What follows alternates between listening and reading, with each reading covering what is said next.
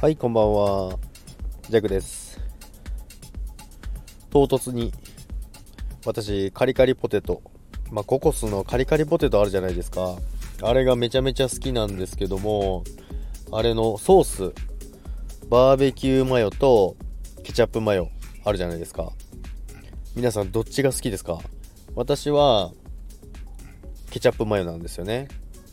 ケチャップマヨが、なんか味が濃くて、あのすごいクリーミーで美味しいんですよね。まあ、むしろマヨネーズだけでもいいんですけどね。昔クリーマヨネーズとあのチーズみたいなやつあったんですけど、最近なくなっちゃってて食べれないんですけども、カリカリポテト皆さんお好きですかね？